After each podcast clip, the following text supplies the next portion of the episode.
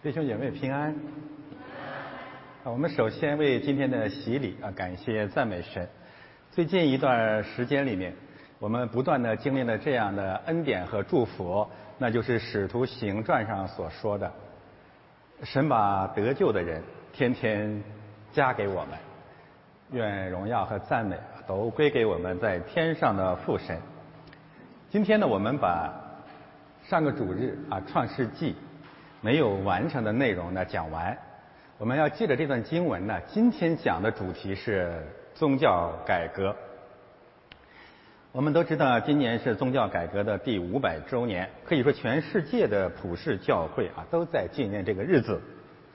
但是我们今天要分享的是两个信息：第一，怎样反省五百年前的那场宗教改革；第二，根据这样的反省，我们应该推动。五百年后的新的宗教改革，我们还是先看一看这个主日的创世纪的经文，翻到下一页，仍然是创世纪十五章一到六节。我们记得上个主日，我们大致把它分成了三个部分。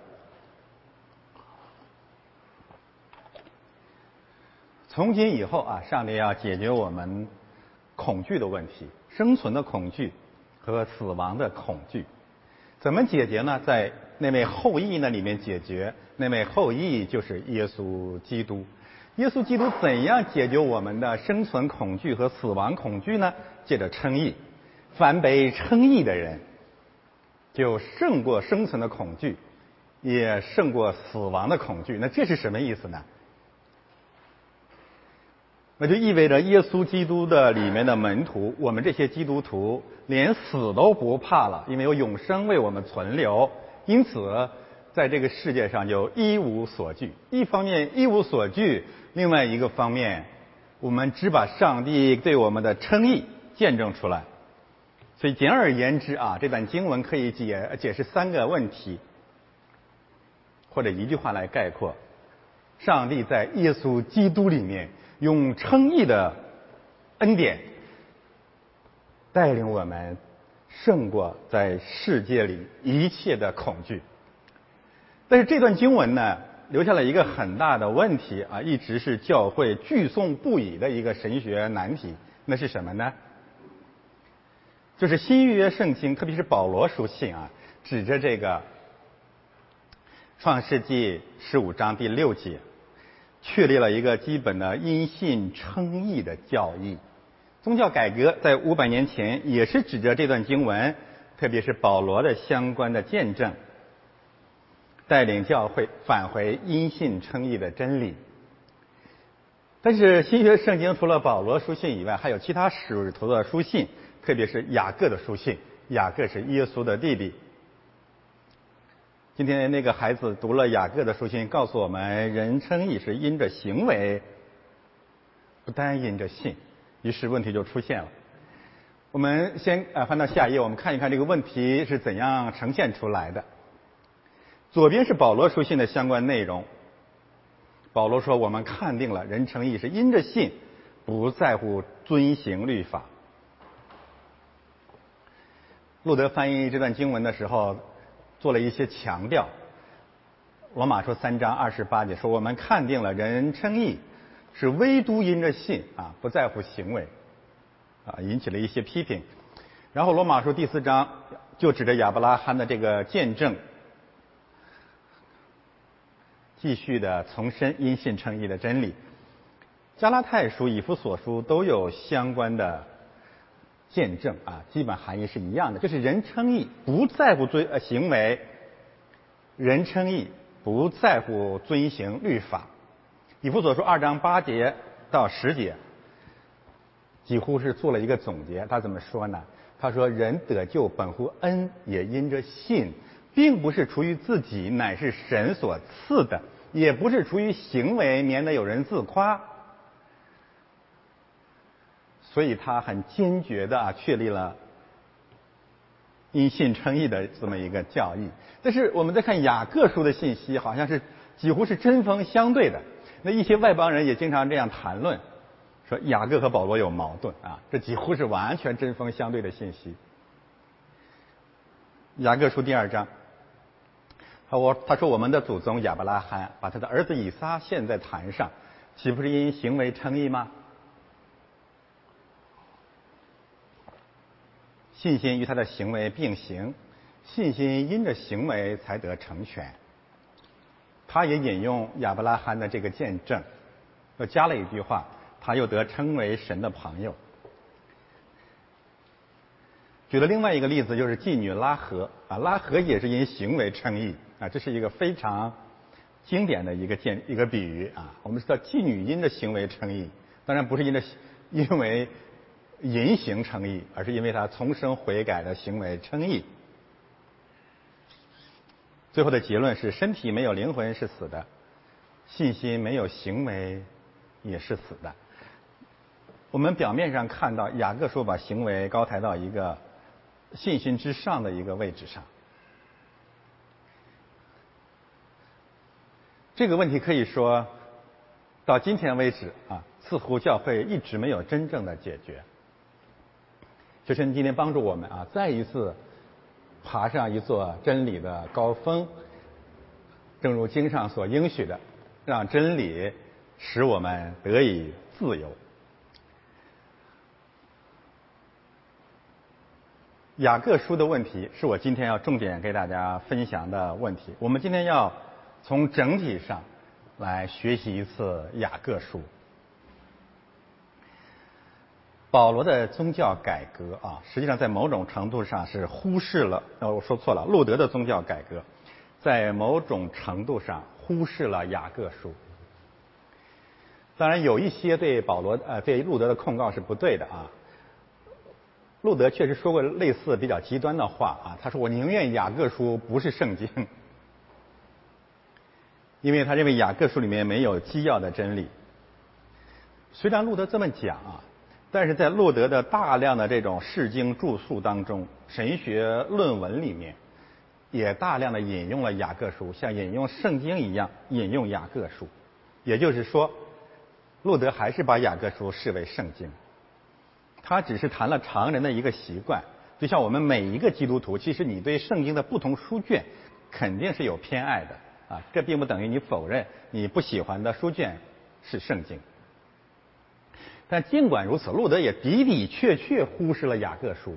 而我今天先告诉大家一个结论：如果宗教改革只是返回保罗，而忽视了其他使徒的书信，特别是雅各书，你就会看到五百年来基督教所存在的一切的丑恶和偏离，都与此密切相关。在我讲雅各书之前，我们来先反省一下。五百年前这场宗教的改革，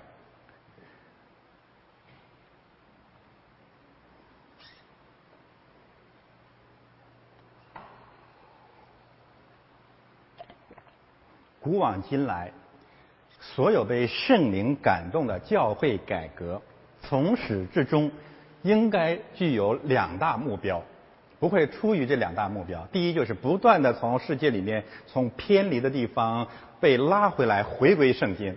第二，走向地级，建立本地教会，建立地方教会。这实际上才是五百年前那场改革两大基本的目标。路德认为天主教已经偏离了圣经，所以要回来。那么，借着路德的改革，基督的教会究竟发生了怎样的变化呢？那就是以罗马为中心的基督教世界破碎了。各个民族的地方的万国的教会，如雨后春笋一样出现在地球上。所以我总结一下，宗教改革两大目标：回归圣经，走向地极。而这也是今天宗教改革继续的使两大使命。圣经的见证是基督。回归圣经和唯独基督、唯独信心啊，宗教改革的几个唯独，那是一个概念。他们集中谈论的是我们要反到要回到耶稣基督里面。所以第一个目标谈的是新郎的问题，第二个目标谈的是心腹的问题。也就是说，基督和心腹新郎和新妇，基督和教会，是宗教改革，是基督教历史永恒的两大使命。那么这两大使命，实际上我们的主在复活升天之前已经告诉给全部啊全体教会了。马太福音二十八章十八到二十节，他说：“你们要去，要往普天下去，让万民做我的门徒，走向地级，建立本地教会。怎么建立本地教会，走向地级呢？凡我所教训你的圣经，你都要教导他，教导他们遵守圣经和教会。”那么，根据这两大目标，我们重新来检索一下五百年前这场路德的改革，我们就会看到这样一个结论：他做的工作实实在在是太少了。也就是说，回归圣经的路是刚刚开始，任重道远。我们先看左边啊，我们看回归圣经，特别是回归新约圣经的这个道路。宗教改革走了几步？新约圣经啊，按照这个体例呢，可以把它分成五个方面的内容。第一，四福音书了。四福音书讲的是什么呢？是基督论，实际上是讲基督论的两个方面。福类福音三本福类福音，见证道成肉身的基督他的死而复活。简而言之，在讲复活的主。第四卷福音书《约翰福音》在讲什么呢？在讲耶稣基督是超越的神，而除他以外不再有神。约翰福音坚决的反对了人本主义的传统。对这个我们已经讲过约翰福音，我不多说了啊。施洗约翰不是神，圣母玛利亚不是神，使徒彼得不是神，使徒约翰不是神。也就是说，借着约翰福音。新约圣经确立了完全的神本主义的真理。那我们就看到了路德的宗教改革在这个方向上几乎没有涉及，也就意味着今天我们的教会还有非常广阔的空间去回归圣经。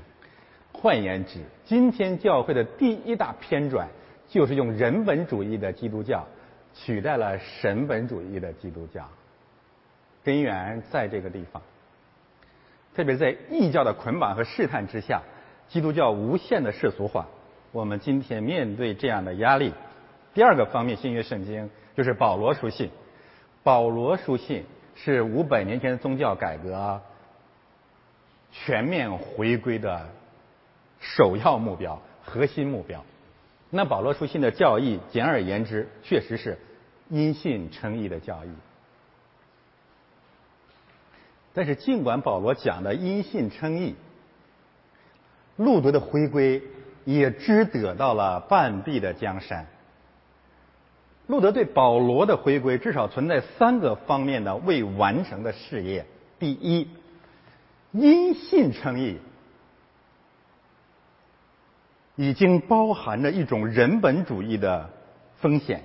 那就是我因信称义，我可能因信自义都有可能发生的。而保罗实际上讲的不是因信称义，实际上保罗怎么讲的？保罗实际上讲的是上帝在基督里因你的信称你为义。你能知道这两者有多大的区别吗？是人称义还是神称义？所以我们今天面临着一个重返神称义的。真正的全面的保罗神学的使命，神诚意否定了人自义，否定了吃人自义，否定了向别人讨好、求别人诚意诸般的异教的试探，而这个目标在五百年前根本就没有启动。我今天讲的会有点抽象，大家先慢慢的听。有录音可以反复的去听啊，因为今天的话题，我们今天不谈宏大的政治叙事，我们主要谈教会的具体的实践和神学争讼的话题。啊，我再说一下啊，保罗书信当中的神称义，到了路德改革变成了人因信称义，一定要小心其中微妙的变化。保罗书信的另外一个主题，路德也没有完全归回，那是什么呢？就是教会论。我们以罗马书为例啊，罗马书路德所重视的是罗马书一到八章的内容，恩典的真理。但是九到十六章教会的真理基本上是一带而过，而保罗的罗马书释义支配了现代基督教所有的罗马书神学，也就是说。注重恩典真理，忽视教会真理，而对教会真理的忽视，是今天西方基督教整体上衰败一个重要的根源。所以第二个方面，路德改革虽然回归保罗书信，但是最多只得到了半壁江山。第三个方面，西音约圣经的第三个方面，那就是希伯来书。希伯来书实际上确认了这样的一个圣经神学，那就是所有的圣经都在讲耶稣基督，特别是整卷旧约都在讲耶稣基督。但我要告诉大家，五百年来，甚至一千五百年来，基督教有一种流行的错误啊，世经的错误是什么呢？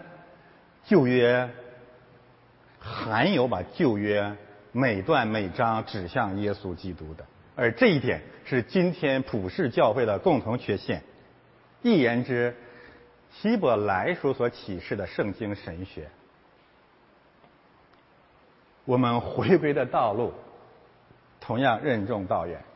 第四个方面，雅各书，雅各书强调了行为。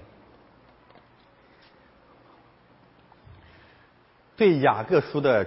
使用啊，由于路德改革的第一人的忽视，那么结果导致了对雅各书两个方面应用的偏离。第一，基督教会整体上，特别是福音派教会，整体上忽视了雅各书用行为对信心的平衡。另外一个方面，灵恩派教会疯狂的滥用了雅各书。关于行为的最基本的定义，他们所说的基督徒的行为，完全不是雅各书所说的行为，而且甚至是与雅各书所说的行为针锋相对。这个问题是我今天要重点跟大家分享的第五个方面。新约圣经剩下的一些书卷可以归为三使徒书信：彼得书信、犹大书、耶稣的另外一个弟弟。还有约翰书信加上启示录，这三使徒书信有个共同的神学论题是什么呢？末世论。由于路德的第五百年前那场改革回归圣经，回归圣经，但是没有回到三使徒书信，或者三使徒书信不是回归的重点，那就影响到了决定到呃决定了今天现在基督教的又一个致命的缺陷是什么？整体上忽视末世论信仰。我们可以这样说，特别是在加尔文主义的教会，特别是在灵恩派的教会里面，末世论几乎已经彻底的被铲除了。基督教信仰成了一个谋取现实利益、贪恋世界的一个工具。因此，我们来看第一个方面，回归圣经的这项宗教改革。我们可以这样说，还没有完全开始。但是感谢神把我们放在这个事态当中，让我们对宗教改革可以承前启后，继续路德的讲宗。那不仅如此啊，第一个方面，圣经回归圣经的这个改革，不仅半途而废，甚至任重道远。而这场宗教改革留下了一个巨大的隐患，这个隐患就是什么呢？就是用教义无误论取代了教皇无误论，甚至把基督教呃各个宗派的宗派教义实际上凌驾于圣经之上。这一点在加尔文主义教会当中是登峰造极，在路德教会当中也是一个蠢蠢欲动的隐患。这是我们今天面临的一大难题。教义很重要，在护教方面很重要，但是教义永永远远的要低于圣经，而这个常识是今天需要我们继续和教会和自己苦口婆心的项目。看右边第二大课题，建立教会。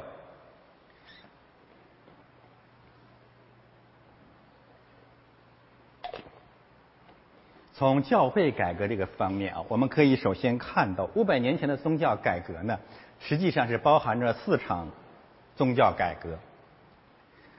第一场宗教改革可以称为被动的改革。我这里指的是什么呢？指的是罗马天主教内部的改革。这场改革的一个产物，比如说像耶稣会，而耶稣会和中国的福音的传传播有着至关重要的联系。没有这场被动改革，没有中国福音事工的那个高潮。第二场宗教改革，我们可以称为折中的改革，那就是以英国国教、圣公会以及东正教所代表的折中式的改革，保留了大量的传统啊。第三场改革，我们叫路德的改革，可以称为魏晋的改革。理由我已经讲过了，路德以外所有的现代基督教可以归为一类，可以称为激进的改革，基本上彻底放弃了传统。这场登峰造极的教会激进主义运动，实际上是对圣灵一个极大的亵渎。为什么呢？因为越是所谓彻底的宗教改革，越等于意味着他宣告一千五百年来圣灵根本不在教会中。而这四场改革，留下了今天基督教会这样的一个基本的拼盘：第一，第一种教会教皇制；第二种教会主教制。一呃，东正教和圣公会的教法略有差别，我们不去管它。第三种就是教区制，路德教会的教区制。第四种所谓的民主制，民主制有几种表现方式：长老会、卫理公会、会会呃会友大会，诸如此类的。还有呢，就是不要牧师的所谓的兄弟会。另外一种呢，就是个人主义、平民主义的这些现代运动，而这些活动实际上是西方教会衰败的又一根源。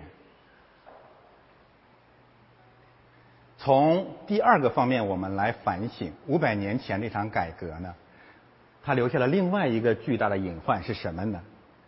就是个人主义、个人灵修和平民宣教取代了圣旨型的教会，结果导致了西方教会不断的世俗化，一直到今天不断的走向衰败。而平民主义、个人主义这一套一套的东西，实际上都不是来自于圣经，而是来自于异教的捆绑、异教的试探。无论是印欧的文化还是东方的文化，我们先从另外一个角度看一看这场改革导致的恶果。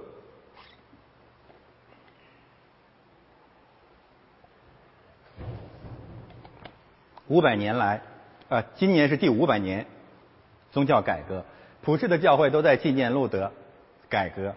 但是这场纪念实际上有两个非常庸俗的见证。第一，路德教会以外的那些教会纪念那场五百年的改革，他们都倾向于淡化路德的作用。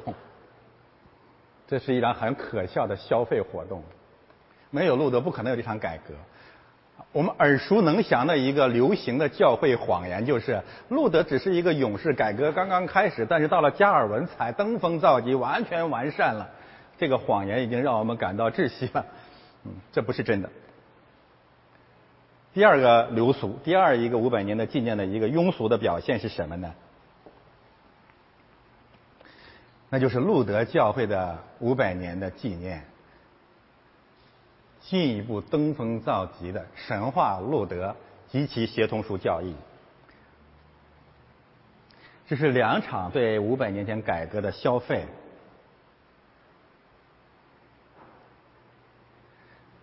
但我今天重点的呢，不讲西方教会诸般的劣迹斑斑啊，我们重点讲一讲五百年的这场改革呢，对中国教会产生了哪些致命的影响？现在我们来讲雅各书，怎么读雅各书呢？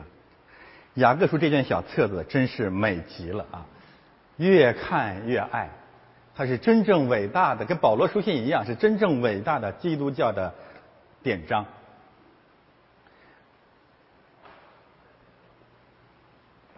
我再说一遍啊，对雅各书的使用有两个致命的问题：第一，忽视了雅各书；第二，滥用了雅各书。那雅各书到底在讲什么呢？我们先看它一个很基本的一个结构，或者我们借着这个结构简单的认识一下雅各书。雅各书总共五章，按照我们熟悉的所谓的交叉结构，啊，它是这样一个分配的啊。第一章二十七节，第二章二十六节，第三章十八节，第四章十七节，第五章二十节。呃，大体上我们可以这样来说：一章一节，三章一节，五章二十节，把它提出来，可以相对的构成雅各书的骨架。所以我只以这三节经文为证啊，先简单的介绍一下雅各书。一章一节，做神和主耶稣基督仆人的雅各。问散住十十二个支派，为散住十二个支派人的安，这告诉我们什么？谁写的？为什么写？写给谁？这个问题搞不清楚，读不懂雅各书。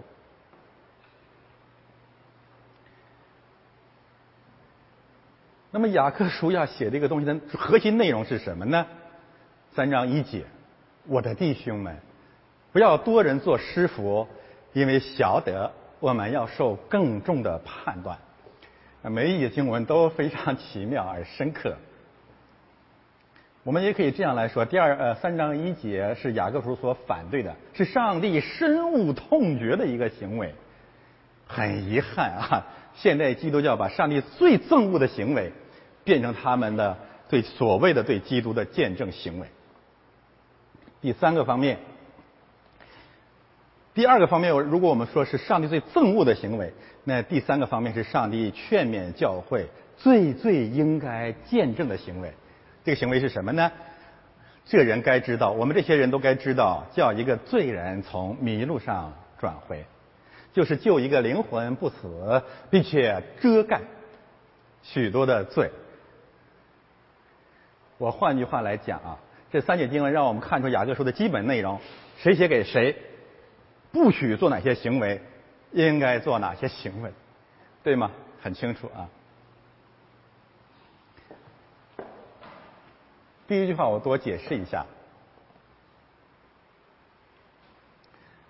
做神和主耶稣基督仆人的雅各，要有圣旨人员，要有传道人。三章一节和他有一个冲突。这个圣旨人员，这个传道人不要很多啊，不要每个人都是都是师傅，对吗？这比较清楚的一个一个对比。但是重点我们看他雅各书收信的对象是什么人？犹太人。犹太人是什么人？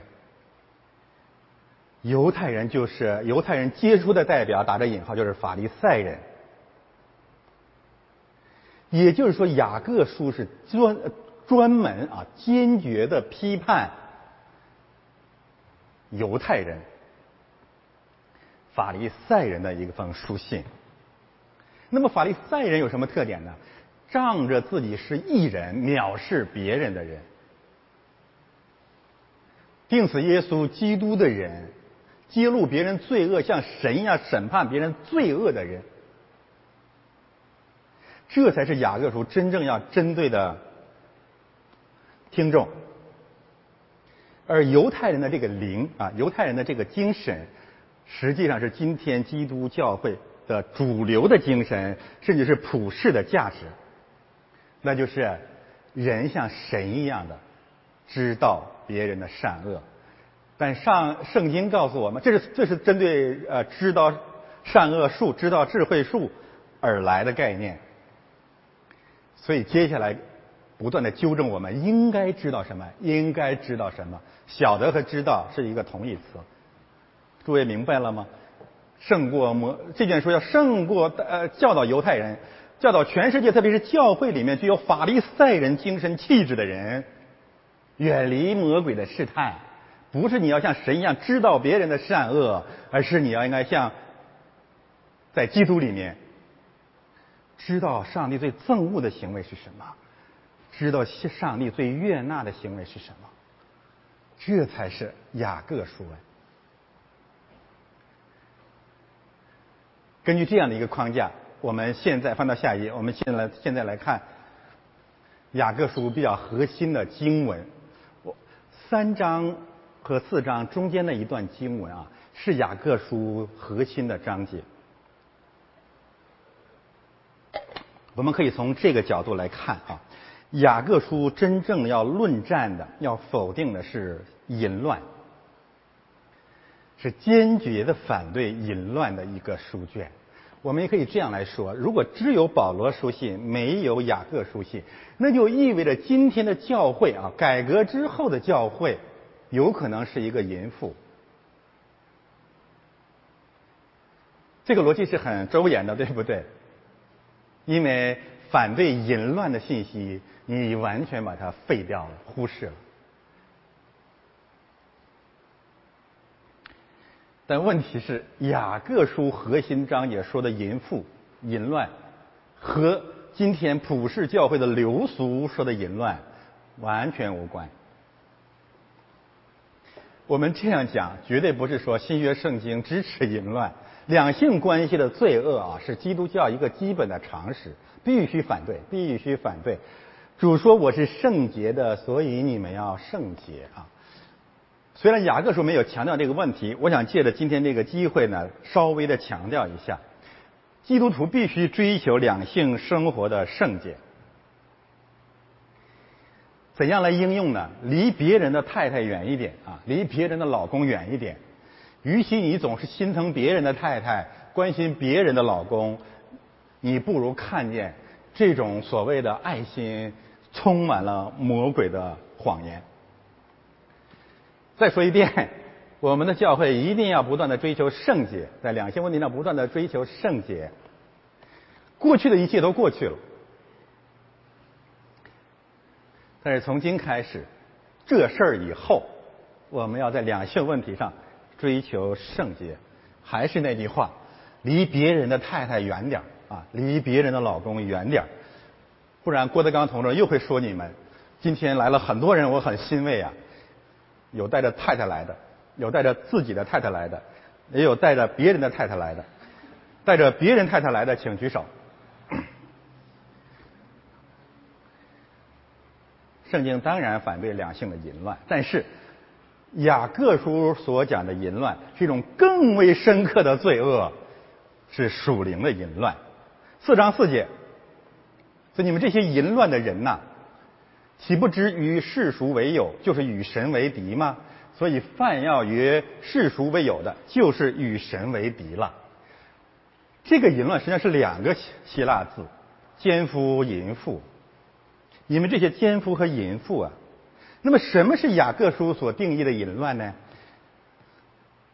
爱世界。上帝是教会的丈夫。但是教会跟世界结婚了，教会跟魔鬼结婚了，这是整卷圣经从始至终所反对的淫乱。拜偶像就是行淫邪，这是圣经真正强调的关于淫乱的真呃反对淫乱的真理。而这一点，实际上现代基督教基本上很少讲了。我们一谈就男女关系，全是这一套。啊，为什么你感兴趣呢？因为这是你的信仰。那么雅各书不仅把这种淫乱重新重置于书信的中心，而且上下两段经文反反复复的让我们看见这种淫乱出于魔鬼，属鬼魔的，你们要抵挡魔鬼。这是。雅各书辅地的核心信息，雅各书所强调的行为，你一定要记住啊！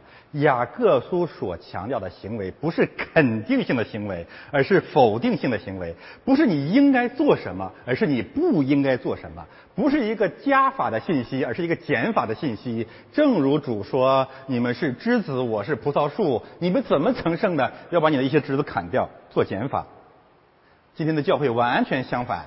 已经伤痕累累、重担累累了，还要不断的增加、增加、增加。但是上帝知道，我不管你，你也会增加，因为每个人都很骄傲。但上帝真正盼望我们的是，你能不能不做？做的越多，犯罪越多；少做一点，就多敬钱一分。这才是雅各书要告诉我们的。好，总结一下，雅各书讲的行为。不是你做什么的行为，首先不是你做什么的行为，而是你不做什么的行为。一定要去做，就是淫奸夫淫妇，因为圣灵实在是深刻，他知道你那些行为既不是爱神，也不是爱人，无非是爱你自己，爱世界。你想借着那些行为跟魔鬼做交易。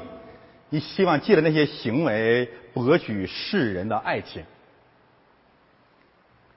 好的，那么接下来有一个问题：那整卷雅各书到底深恶痛绝什么样的魔鬼的行为呢？淫行呢？模型呢？翻到下面，我们来整体上看一看雅各书的结构，你就会知道雅各书究竟在讲什么。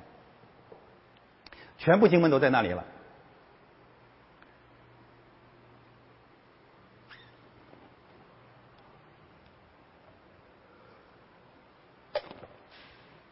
雅各书是一个完整的、严谨的、美好的交叉结构啊。我们看第一部分信息告诉我们，雅各书要处理的是患难和忍耐的问题，或者说，雅各书教导初代的教会，教导大逼迫当中的教会，教导历代的教会如何面对苦难。我们也可以这样说啊，在圣经之外，在圣灵以外，人类从来没有按照上帝的真理来面对苦难。人类面对苦难，永永远远是以罪恶胜过罪恶。但是雅各书教导了一种全新的面对苦难的方式，这个方式让外邦人不屑一顾的那个方式，那就是忍耐。你不用跟上帝去辩论，你要是越是离真理越近，你就会越来感感呃敬畏上帝。忍耐苦难是唯一真正的正确的伟大的。选择忍耐不是恐惧，忍耐不是懒惰，忍耐是出于两个方面的信心。第一，认识我自己，我不忍耐，我我所有的抵抗都是在犯罪。第二，我之所以忍耐，乃是因为我所信的神他不忍耐，他会为我报仇，他会去惩罚仇敌，他会用最合适的方式去战胜我们的仇敌。雅各书要教导的第一个行为，最外围的行为，就是面对苦难，教会要忍耐。从我刚才讲的否定性的行为，就是说，教会不要革命，教会不要搞政治，就这么简单了。在圣经以外，所有的面对苦难的方式，最普遍的、最集中的做法，就是以政治面对苦难，对吗？突然间，上帝说这条路不对。我告诉你们，你们看都会笑掉大牙的，会气疯的一个方式就是忍着。这个功课我们慢慢学，早晚有一天，你现在可以不服气啊，早晚有一天你才会说主啊，这招真好。慢慢来吧，我是在我是在今年才开始觉得这招第三十七招胜过三十六计啊，非常美好。那么第二个方面，他的行为是什么呢？前后又呼应了一个问题，就是面对财物，这是人生的第二大试探。不要贪财，禁止贪婪，禁止把功名利禄作为上帝，作为你的信仰。那里面教导我们面教会面对财物要怜悯穷人。最后告诉我们，面对末世，你那些钱什么都不是。富人不要骄傲，不要自夸。中间淫妇上下的两个方面要禁止的就是管住你的舌头。怎么管呢？针对什么呢？教会禁止飞短流长、闲言碎语的长舌妇，教会禁止像神一样论断别人。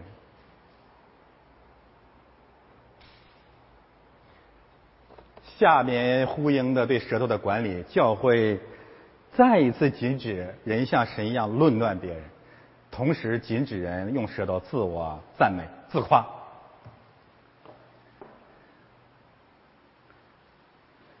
这三大行为，我总结一下：面对患难要忍耐，面对财物要仁慈，面对舌头要节制，这才是雅各书要讲的行为。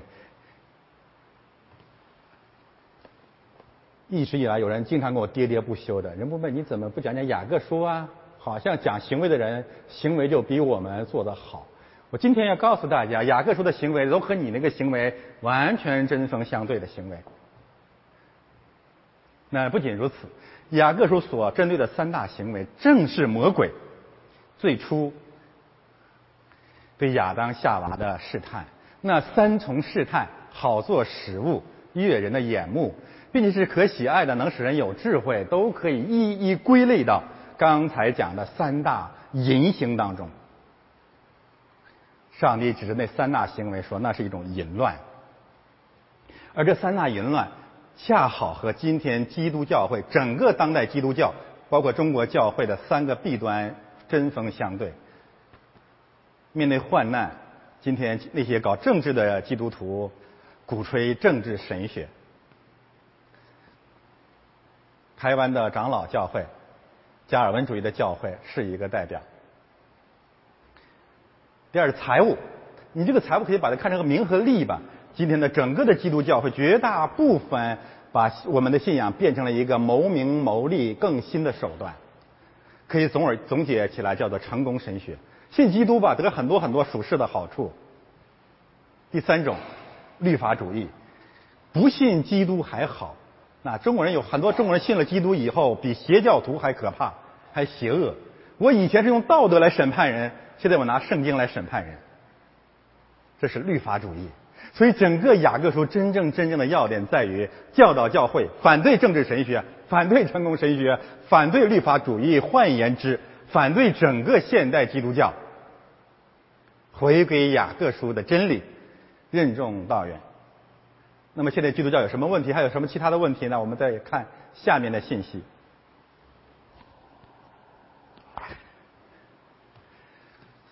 我这样讲，大家可能有个问题：那是不是基督徒信了主以后，就不再追求行为上越来越像耶稣呢？当然也不是啊。基督徒受洗了，我们进入教会了，不是成为天使，而是成为蚂蚱。蚂蚱是什么意思呢？啊 我在国内讲过立位记。上帝不认为我们会成为天使，但是他悦纳我们每一天。靠着真理，愿意向上跳跃，愿意去努力，这个愿意的心智，乃是上帝真正悦纳我们的信心和行为。他悦纳的不是我们的行为，他悦纳的是我们出于信心的行为。而出于信心的行为是一种意志、意愿，它不可能是一个完美的行为。一个蚂蚱跳得再高，你也不是天使。但是上帝怜悯我们，他体谅我们不过是尘土。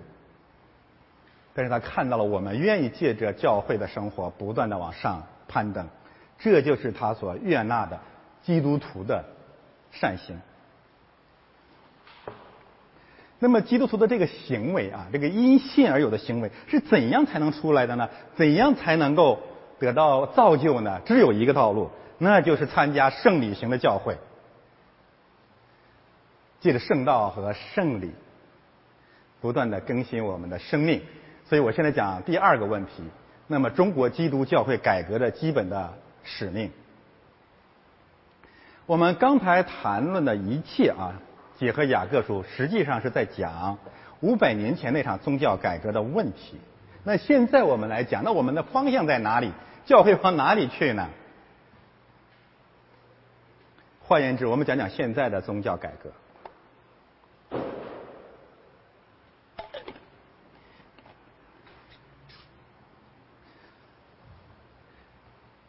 我这次呢到美国的西岸啊，去参加了一个台湾教会为主导的福音机构的年会吧。我在那里呢也是讲了这两个主题：第一，对宗教改革的反省；第二，什么是圣礼型教会。那么这间由于时间的关系呢，很多话题没有展开啊，我也盼望今天啊在这里所分享的。也能够让那里的弟兄姊妹得以分享。呃，长期以来呢，实际上台湾教会对大中华福音圈啊贡献良多。中国教会、中国大陆的弟兄姐妹要永远铭刻感恩之心。他们在物质上，在神学上，数十年来啊，为中国大陆的信众。提供了无私的宝贵的爱心和帮助，值得我们永存感念、感恩归神。而且，这个我去的那个教会叫恩福基金会的这个负责人夫妇都是非常好、非常可爱的人。会长叫陈中兴牧师啊，也是有一些影响的神学家啊，这么的一个人物啊，极其可爱。呃，我也可以给大家稍微分享一下他可爱之处啊。他经常会把手机丢在拿在手上或者放在旁边，然后一本正经的跟会众说：“你们谁看见了我的手机？你们是呃面前的手机如果不是你们的，那就一定是我的啊。”我认为他这是一种行为艺术啊，或者说他是呃比较。比较罕见的，在这些聚会当中的一场讲道，就是用身体语言来讲述了《路加福音》十五章啊，叫经常失而复得，更为欣喜。当然，在他的身上呢，我也感到很欣慰。为什么呢？大家要知道啊，大部分牧师啊，实际上在生活当中是非常弱智的，真的很弱智。但是我看见他，我就很欣慰啊。就在这世界上，我又找到了一个很跟我一样弱智的人。我这次也有一件很弱智的事儿，就是到那边去的时候，我清清楚楚的记得我带了两双袜子。当那一双袜子已经只能站在那个地方的时候，我要换新的。打开行李箱，所有的东西全部倒空，摆在地上，平面摆在地上。低头数袜子，对影成三只。我带了两只半的袜子去了，最后那只袜子啊，只能是林黛玉，就是直本节来还节去啊，没有机会穿。免费的跟我做了一次赴美的旅行，啊，牧师是很愚昧的，在生活上是很弱智的，但是啊，上帝会给牧师赐一个很好的师母。那位程牧师的太太。我每次看见她，我都会觉得，我都会想起真言书的三十一章，那贤德的妇人敬畏耶和华的妇女，是应当被称赞的啊！愿上帝祝福他们。但是呢，我仍然在那里面讲了圣礼型教会，我想在很多方面呢，对他们来讲是一个全新的话题。我下面要讲的问题呢，是是对事不对人的。大体上来讲。今天的现代的基督教或者中国教会可以分成两种类型的教会，当然这不是绝对黑非黑即白的啊，一定有某些交叉的成分在里面。第一种叫做我称之为伟人的教会，它基本的教会神学是人本主义的，人是从第一人是话语的中心，第二人际关系，你怎么看我，我怎么看你的人际关系。成为教会生活的主要方面。第二个方面就是我们强调的圣理型教会，就是神他是谁，以及我和他的关系是信仰生活的本质。前者意味着监狱和地狱，后者意味着真理和自由。我先看，我们先看左边的那个信息。人本主义的教会，伟人型的教会，大家知道“伟人”这个词从哪里来的吧？就是大洪水前面那个伟人的时代被大洪大洪水所审判。为什么要审判他？就是有人起来像神一样去审判人啊！伟人就是这么个东西了啊！他们关心五个话题。我接下来要分享的这些信息呢，特别是有过很多中国教会生活经验的人，你会感同身受。第一，他们强调的是，你们知道我是谁吗？基督这些基督徒这些教会的聚会，首先甚至是包括讲道台，重点讲的信息就是我个人的见证。我经历了什么？我是谁？我有多么的与众不同？这个与众不同不仅仅是我我有多骄傲，包括我有多惨，我有多有罪。不管怎么样，你无论你有多好，还是你有多坏，也就是我是谁，成为信仰的中心，成为话语的中心，这太可怕了。这是一场绝对致命的颠覆，是对我们基督教会对圣经真理从根子上的颠覆。这正是蛇对亚当夏娃的试探。他这个试探的第一个字是什么？神启示真说你们不可吃，然后他们就你们你们你们了。我们是谁？我们是谁？特别特别重要。然后两人看互相，对方都没有穿衣服，看对方的肉身，看对方的罪，于是取代了看十字架的基督，成了教会生活的主要方面。所以第二个方面，你是谁？第一是我是谁很重要，第二你是谁？第一个方面，把基督教变成了一个表演的剧场；第二个方面，把基督教变成一个杀人的现场，就是特别关心别人是谁，论断人。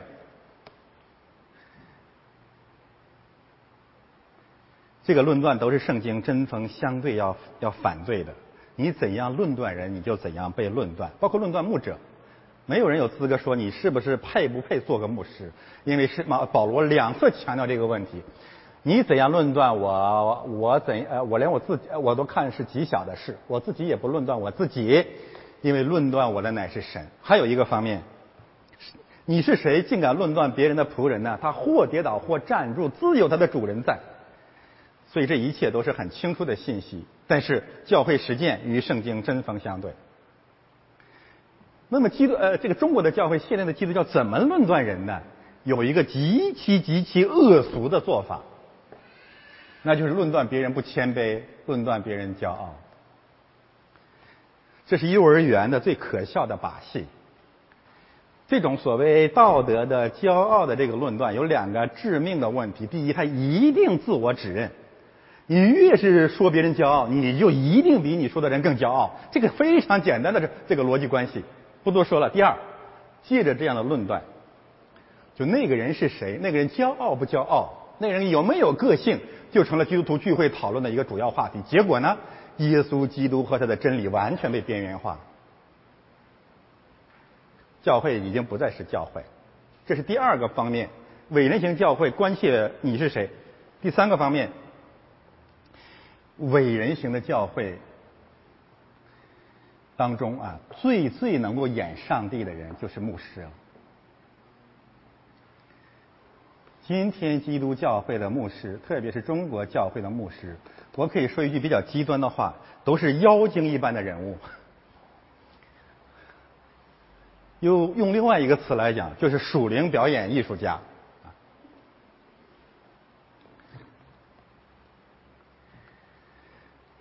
帖萨罗尼迦后书》二章三到四节讲得很清楚，就有人坐在主的殿堂当中，高抬自己，超过一切自称为神的，他们乃是沉沦之子，是大罪人。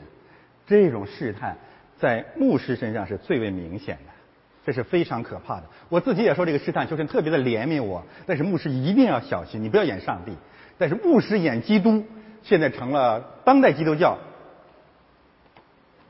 中国教会的一个流俗。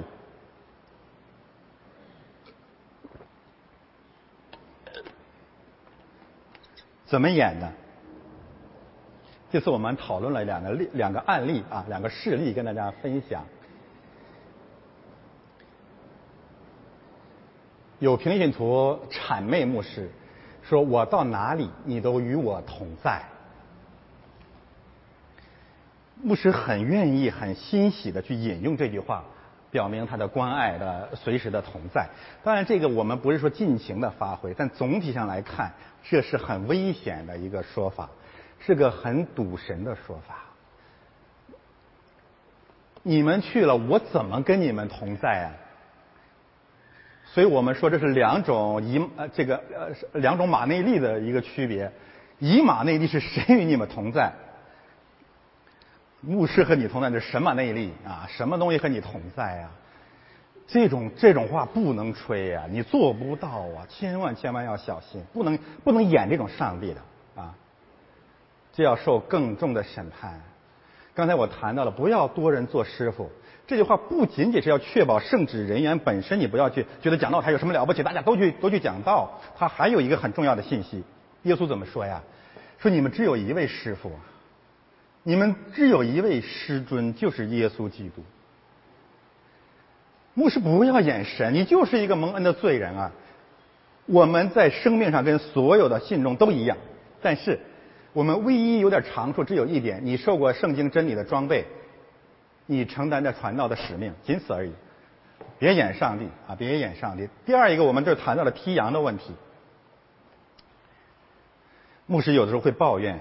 我们会这么多年经经常被羊踢，哎，就是会众伤害我了呀。那我就我我我强调了另外一个方面，我说如果我们这些做牧师的有个基本的诚实的话，你要想一想，在你牧会的生涯里，是羊踢你多呀，还是你踢羊多呀？我的结论是啊，在牧会在会众跟羊跟牧师的关系当中啊，会众踢我一次，我得踢他九十九次。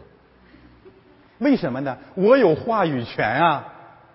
上周你敢得罪我，这次来了，那周英同学经常饱受其苦啊！我站在这里，我骂你狗血喷头啊！我有的时候说，我说我我这次跟他们讲，说有的时候有人得罪我了，我往这一站，在下面都直哆嗦呀！说是不为今天要要骂谁啊？我说我们这些牧师啊，真的是要别太无耻了！什么羊踢你呀？是你在踢羊，而且上帝说你爱我的。羊群，你就牧养我的羊，已经告诉我们彼得呀，你想做牧人啊，羊踢你活该，你就该踢嘛，你是干这个的，但你不能踢羊。但是牧师不仅如这样无耻，我们踢，我们不仅踢羊，你知道吗？我们踢完了羊，还要逼迫羊对我们谢主隆恩，逼羊说：“牧师啊，踢的真好。”啊！你把我的老我都踢死了哎！牧师真的是欺负人啊，真的是妖精般的人物。这种东西啊，只有在中国教会和当代基督教里面才层出不穷哎。不仅如此，我还要告诉大家，牧师眼神啊，会对会众啊造成两大致命的试探。第一种试探就是拍马屁，因为你不是神嘛，你怎么总是高高在上啊？就有一些宵小之辈，天天的谄媚牧师。另外一个试探是什么？就是分门结党，把基督的教会、把基督徒的聚聚会变成了最恶俗的分门结党、分门别类、同仇敌忾、党同伐异的一个东方文化的演练场。所谓马屁年年都有，今年更上层楼。那怪谁呢？怪牧师，谁让你演上帝？一定是这样子的。第四个方面，现在基督教中国教会的问题，那就是祷告会。这次我去，我最后不再参加他们的祷告会，我跟他们去分享，我说我们教会没有祷告会，很多人像看怪物一样的看着我。祷告会是当代教会、当代基督教和中国教会的另外一大。俗不可耐的流俗。我告诉你，这种祷告会有什么特点？第一就是代祷示恩，什么意思呢？我要为你祷告，这个关这个逻辑是不能不能逆的，你明白吗？就只有我为你祷告，但你不可以为我祷告。虽然我可以这样说，但心里我不是很情愿。为什么我要为你祷告？因为我比你离上帝更近。上帝听我的，我为你祷告了，你要记住这人情。我不否认有一些是真诚的啊，我只是讲一个泛泛而言的现状。第一就是带导的流俗，第二群口相声的流俗啊，我们已经说了很多了。这种流俗大约是两三百年内才有的，就是大家一起开声祷告，然后你就看见蝗虫一样的叨叨叨叨叨叨叨叨，自己说自己的话，然后跟上帝去祷告。然后皇城慢慢远去了，啊，其中有一位领袖的人物开始大声祷告。你们真的该感恩，咱教会没这套东西。没有啊，上帝怎么说呀？我使人安静，我喜欢安静，不喜欢吵闹。当然，你可以说了，人家圣灵很厉害，耳朵好，怎么我都能听得见。但是这不是初代教会的传统啊，是这两三百年所谓福音大复兴的呃布道会当中出来的东西。第第三个方面，这种祷告会的这个可笑之处啊，实际上那种祷告会的祷告就是一个闭着眼睛的演讲比赛，滔滔不绝。而且它有两个特别特别可笑的方面啊，一个方面就是，他们说，呃，他们的逻辑理论根据在哪里？你知道吗？就是圣灵会带领我们祷告嘛。后来你你们会经常会发现圣灵不好使啊，这个这个圣灵圣灵能力很有限，为什么呢？突然间两三个人同时开口，然后那个 你先来，你先来，你看圣灵没整明白嘛，叫没有安排好啊。第二一种。很多祷告就是不仅是表演，就是一种人情啊。好了，呃，洪洪哥、米瑞，我们四个人坐这祷告，我我慷慨激昂，完了，王征慷慨激昂，洪哥慷慨激昂，米瑞，那就说我了，好吧，我也慷慨激昂吧，都开口了，不好意思不说呀。你这种祷告有什么意义呀？那不就是闭着眼睛的表演吗？弟兄姊妹，我这样说，可能你还不服气啊？有没有圣经工具？太有了！我们的主耶稣基督亲自的教导我们怎样祷告。马太福音第六章一到第十三节，一至八节告诉我们你不许怎样祷告；九到十三节告诉你应该怎么祷告；九至十三节告诉我们应该怎么祷告。主导文，因此我们教会的崇拜也有祷告，按照主导文的精神祷告，那是公共祷告。然后呢？主耶稣用那么那么多的篇幅来禁止我们怎样祷告，马太福音六章一到八节。我可以说句极端的话：今天基督教会所有的祷告会和流行的祷告，完完全全与耶稣基督的教导针锋相对。耶稣说你不可以怎么祷告，现在的基督教偏偏怎么祷告，这就是所谓的基督的教会。那么在马太福音六章一到八节，耶稣禁止什么样的祷告？四种祷告。四个方面：第一，是恩师的祷告，我为你祷告是为你好，我有善行要行在你的面前。第二种祷告，啰里吧嗦没完没了的祷告，求啊，什么时候你一定要答应我呀？第三种祷告，在人前表演式的祷告，人前的祷告，你们记不记得主耶稣是怎么祷告的？除了约翰福音十四到十七章另当别论啊，这个有很多的分歧。主耶稣祷告都离门徒远远的，你自己看是呃福音书的记载呀。因为祷告是你个人啊，跟上帝的私密的关系，你用不着到我面前来演。你想祷告吗？我们的教导官上门自己去祷告啊。我们就是有个默祷啊，你心里想说什么东西，我怎么知道？那是你的，你跟上帝在聊天嘛，在对话嘛。这是第三种，第四种，这段经文反对的祷告是什么？反对求名求利贪心的祷告，说你们要求那些东西我都知道啊，用不着你说呀，是不是这句话？好的，我总结一下，马太福音六章一到八节反对四种祷告：是恩式的祷告、从福的祷告、表演的祷告、贪求的祷告。如果我们在神面前存着基本的诚实，你来告诉我，当代基督教、现代中国教会。这四种祷告是不是主流文化？不争吵啊，不争辩。回归圣经的道路，任重道远。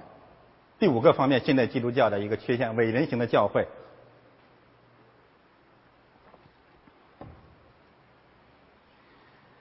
在这种人本主义的以表演和控告为基本特色的基督教的教会里面啊，每一个人啊，每一个基督徒，我可以告诉大家，比不信的更可怜，太可怜了。这就像保罗说的，你们还不如不信的。这也是今天很多基督徒后不信不下去的一个原因。这也是为什么我们的 CSMT 课程啊，有越来越来越多的人愿意加入我们，因为真理让我们得以自由啊。我们不是放纵的自由，而是回到福音的自由里面去。为什么会出现这种绝境呢？因为教会流行的一个话就是你要活出基督来。第一，你必须活出来啊，活出来啊，活出来啊，这是第一个要求。第二，你要稍微诚实一点，你会发现你怎么活也活不出来。凡是以为自己活出来的，你已经是个魔鬼了啊，差不多跟魔鬼差不多了，是个骗子。你活出来，你来教会干什么呀？你在这个世界上纯粹是祸害，你快回火星吧，地球很危险。所以要求人活出来，然后没有人能活出来，然后就开始绝望，觉得自己没有得救，没有重生，我信基督干什么？我还是做不到啊。那接下来怎么办？第三个第三步。假装活出来，表演，假装也不行啊！这经常自己知道自己是什么，那怎么办呢？就转过来控告别人没有活出来。这就是基督教啊！太可怕了，太可恨了，太可怜了。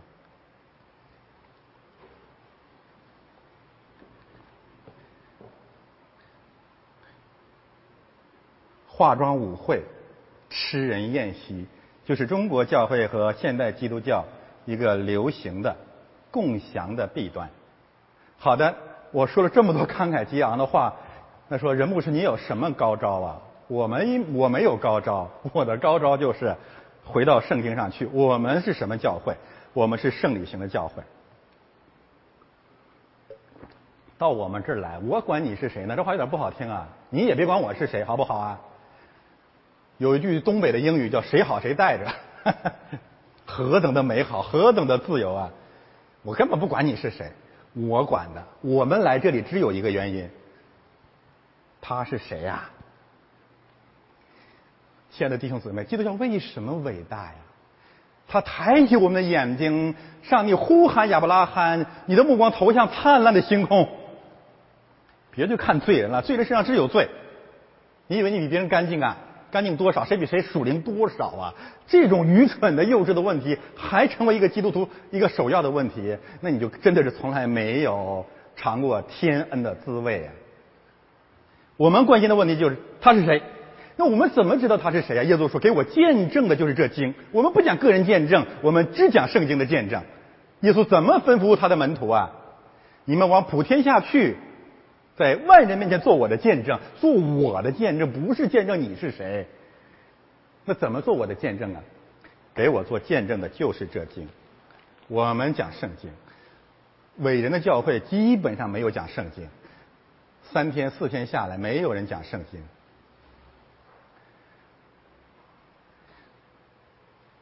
第二，伟人教会关心别人是谁。我们借着圣礼知道上帝跟别人的关系，这是我的身体为你舍的，你管你是谁呢？耶稣为他死了呀，这是我的血为你流出的，使罪得赦呀。我们在圣礼当中重新面对那个你，你有什么资格控告他？他跪在圣坛面前，正在接受上帝的恩典呀。你算什么呢？竟敢论断神所拣选的人啊！第三个方面。我们只关心他是谁啊？是有一个啊。第三个方面，我是根据根据那边来的。在伟人教会当中，牧师演上帝。那么在生理性的教会当中，牧师是什么呀？牧师是罪人当中的罪魁呀，是无用的仆人呐。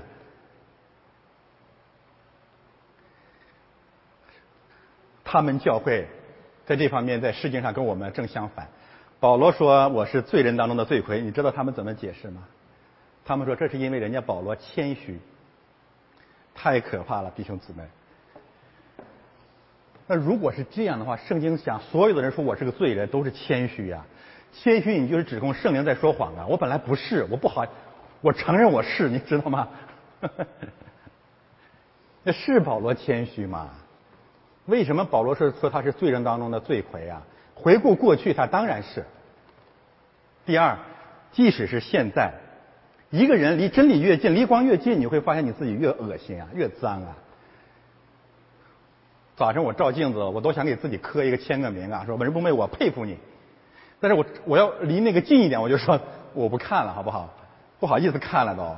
离真理越近，离光源越近，就觉得自己越不配，你就会越来越多的感恩上帝啊！我得就完完全全是恩典啊！这才是罪魁是为了什么？罪魁是为了赞美恩典，不是谦虚，是事实。第三个方面。使徒约翰活了八十多岁了，我们那个那个生生命神学的这些东西认为，约翰已经成长了，已经已经完美了，已经圣洁了，对吗？约翰看见复活的基督什么动作呀？倒在地上像死了一样，罪人当中的罪魁呀！你不配活着在神面前都都那都那样了，伟大的圣徒了。所以我们的牧师是罪人当中的罪魁。我们的祷告反对刚才那些祷告。我们不仅要回到马太福音六章九到十三节，我们也要返回马太福音第六章一到八节。最后，他们要讲活出来，活出来，活出来。这些魔鬼的声音和耶稣的声音有个什么区别？魔鬼说你要活出来，耶稣怎么说？耶稣说你来。真美啊，亲爱的弟兄姊妹，你来，为什么来啊？劳苦担重担的，到我这里来得安息啊。你那个担子你担不起呀，你担得起吗？所以你要来，每个主日要来。然后耶稣讲了两个方面的真理，两三个人奉我的名聚会，我就在你们中间啊！你嘚瑟什么呀？我在这儿呢。第二。我在这干什么呀？我用真理使你们成圣，听到、领受圣礼，不断的更新，一天天的更新，何等自由，何等平安，何等美好！这是我们信的真理啊！你都、你的、你的、你在门外都已经成神了，你到我这儿来干什么呀？你去教会干什么呀？你去教会就像做魔鬼之子，来来这儿来挑毛病，来来责备人啊，来表演啊！我们的圣理性的教会没有这类的魔鬼之子任何的作为。你自己想一想，到底何谓基督教？而今天教会已经离真理何等的遥远了！求神带领我们回来，回来。好，我看下一页的信息。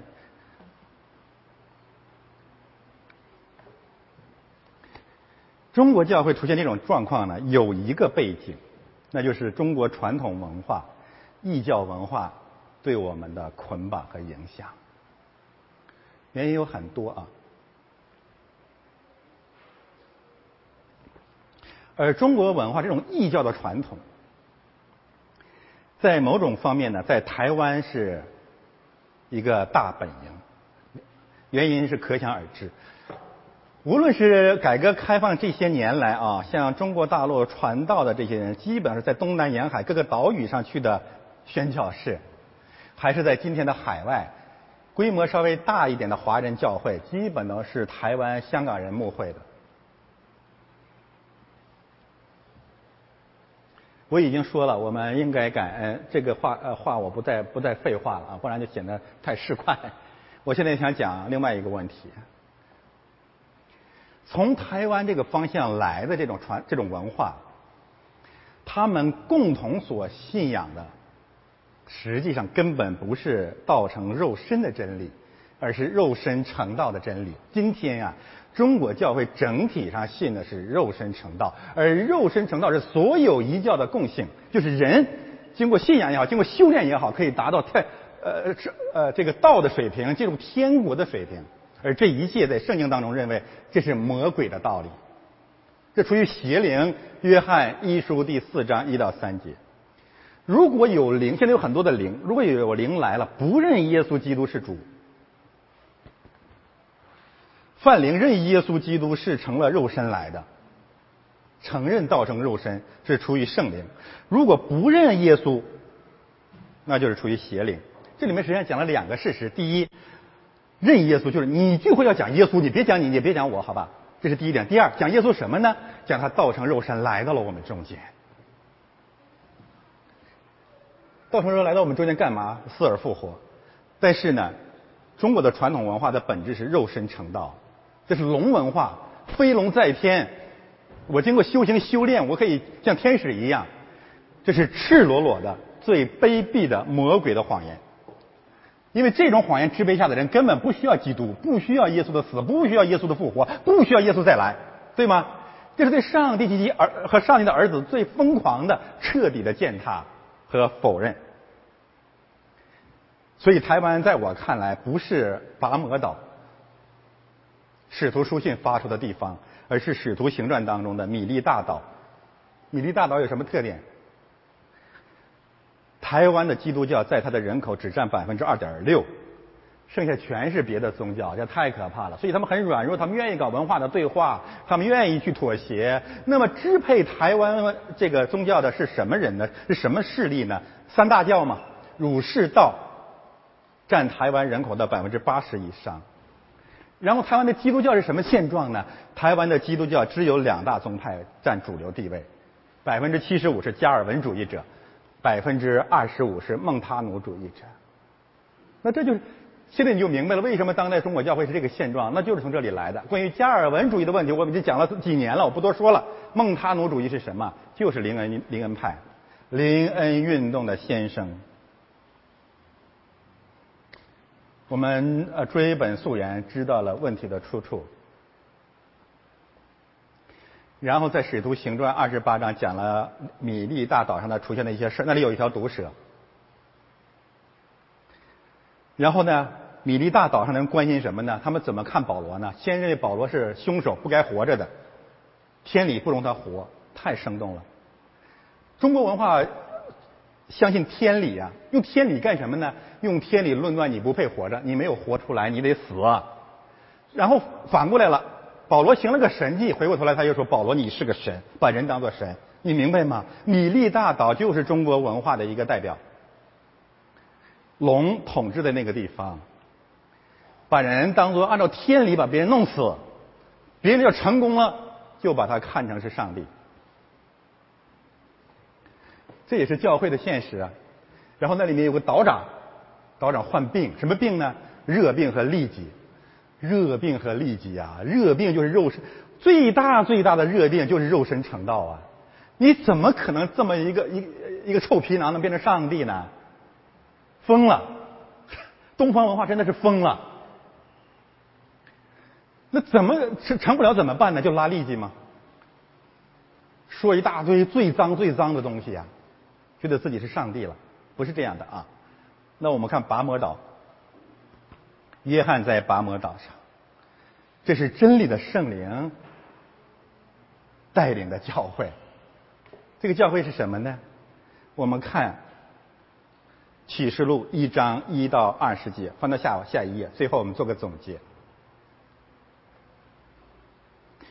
时间关系呢，我不去读它了。建议大家回去把启示录第一章全部读一遍，然后你就会发现，圣灵带领了使徒约翰，让他看见，并且去进行教会改革，给他看见以下几大真理或者事实：第一，复活的基督，他是中心；第二，基督差遣约翰向七间教会，向普世教会。去见证基督的复活和再来，这是我们所信的，这是我们的基督教。我们总结一下今天所讲的全部的信息，来宣示我们的信仰。第一，做神和主耶稣基督仆人的雅各，问散居十二个支派人的安。我的弟兄们呐，不要多人做师傅，因为当晓得我们要受更重的审判。这人该知道，叫一个罪人从迷路上回转，就是救一个灵魂不死，便要遮盖许多的罪。我们一起来祷告，天父，感谢赞美你，借着你的真理再一次的更新了我们，求你与我们同在，让我们把你的复活，把你的儿子见证给这个世代。谢谢你听我们的祷告，奉耶稣基督的圣名。